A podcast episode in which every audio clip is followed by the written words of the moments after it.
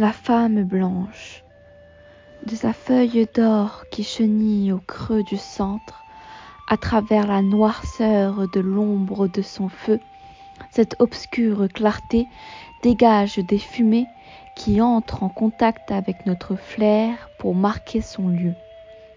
Sa chaleur comme soleil quand s'y approche trop, brûle le costume cireux qui coule sur ses hanches pour enfin étreindre son pédoncule noir et chaud. L'obscurité est alors vaincue grâce à une femme blanche. Elle cherche refuge dans le noir de là où elle naît. Elle vacille et sourit à la tombée du jour. Elle se meurt lentement en gardant sa tête haute et reposée. C'est une étoile scintillante qui s'éteint en brûlant cachée. Elle est la représentation de la vie et de l'amour. Elle se consume et s'envole en fumée.